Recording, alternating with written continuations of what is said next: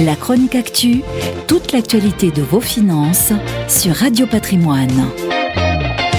Pour une entreprise qui a misé tout son modèle économique sur la location de bureaux, l'addition de la crise sanitaire est salée. WeWork a ainsi enregistré une perte de 3,2 milliards de dollars, soit l'équivalent de son chiffre d'affaires. Selon le Financial Times, le taux d'occupation des bureaux loués par l'entreprise a chuté à 47% fin 2020 contre 72% en début d'année avant le début de la propagation de la Covid-19.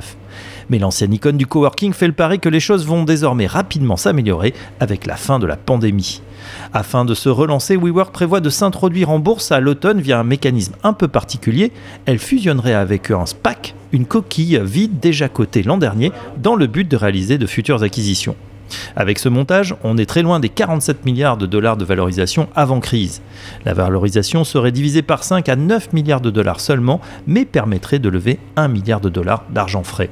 De quoi poursuivre sa politique d'expansion, la société exploite aujourd'hui 851 sites qu'elle détient dans 152 villes à travers le monde, mais elle a stoppé net ses investissements, 49 millions de dollars en 2020 contre plus de 2 milliards en 2019. Pour survivre, la société a dû tailler dans le vif, exit le fantasque fondateur Andrew Newman, licenciement des deux tiers des salariés et fermeture d'une centaine de sites.